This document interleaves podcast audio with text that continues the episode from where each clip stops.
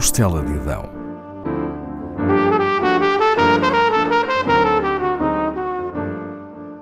Com Paula Castelar.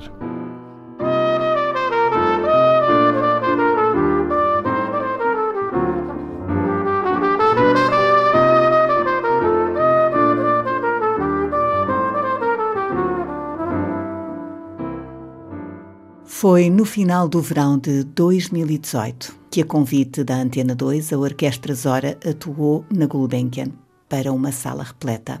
Aplausos entusiásticos acolheram a orquestra e o seu mentor. Houve um desmaio em palco e olhos emocionados na plateia. Em causa esteve mais do que música. Ali celebrava-se a liberdade.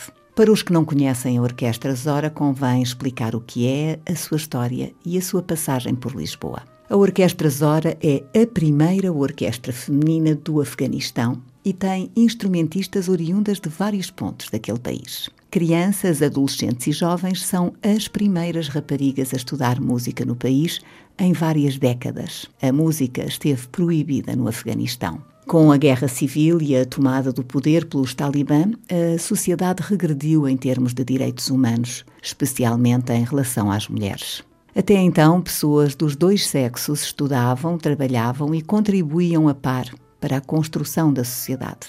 Quando o fundamentalismo religioso se tornou orientador da governação, a vida dos afegãos mudou radicalmente. Num ambiente constante de conflitos armados, muitas vezes sem bens de primeira necessidade, a classe média deixou de existir. Os bombardeamentos destruíram bairros inteiros graçavam a pobreza, o medo, as desigualdades. Instalou-se o terror, tão propício para os governos autoritários. Os direitos humanos não passavam de uma expressão vazia. Durante o regime talibã, as artes e a cultura tornaram-se inimigos a abater. Cinema, música, teatro, televisão, literatura eram todos inimigos da palavra divina. As meninas deixaram de poder frequentar a escola e esse foi apenas um dos inúmeros direitos que lhes foram negados. As mulheres chegaram a ser forçadas a usar burca de modo a cobrirem-se completamente e a tapar as janelas das suas casas no sentido de não serem vistas através delas. As que tinham profissões foram obrigadas a deixar de trabalhar e tornou-se interdito o trabalho feminino. Paralelamente, a sociedade foi privada de alguns dos seus melhores valores. Muitos músicos, intelectuais e artistas fugiram do país, da guerra e do obscurantismo que alastravam como uma epidemia. A música foi banida da nova sociedade que se construía.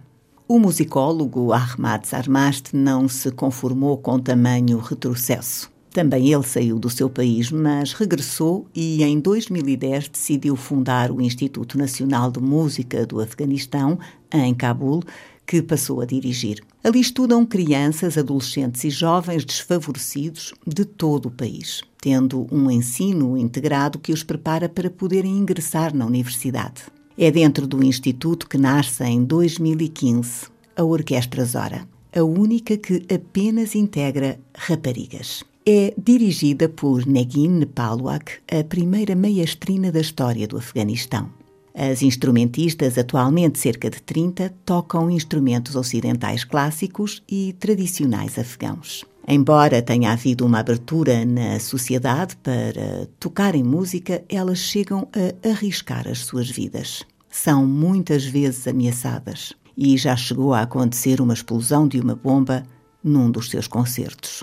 A Orquestra Zora e o seu criador já tiveram várias distinções no seu país e no estrangeiro. Ahmad Zarmast recebeu em 2018 o prestigiado Prémio Polar da Música.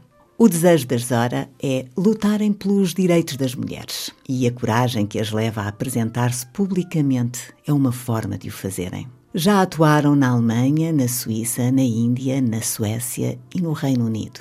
Uma das suas apresentações míticas foi em 2017, na cerimónia de encerramento do Fórum Económico Mundial, em Davos. Trazer a Orquestra Zora a Portugal não foi fácil. Quando soube da sua existência, o compositor Luís Tinoco de imediato desejou trazê-la ao país por razões diversas. Para apresentar o seu trabalho musical, mas também a sua coragem e contribuição para uma sociedade melhor. Começou então um longo processo até a Zora vir atuar ao Festival Jovens Músicos. Não foi fácil conseguir nem os consentimentos das famílias, nem os vistos. No Afeganistão, o simples ato de irem ao consulado pedir os vistos era uma odisseia. Tinham que atravessar zonas de guerra e lá chegadas regressavam frequentemente de mãos a abanar.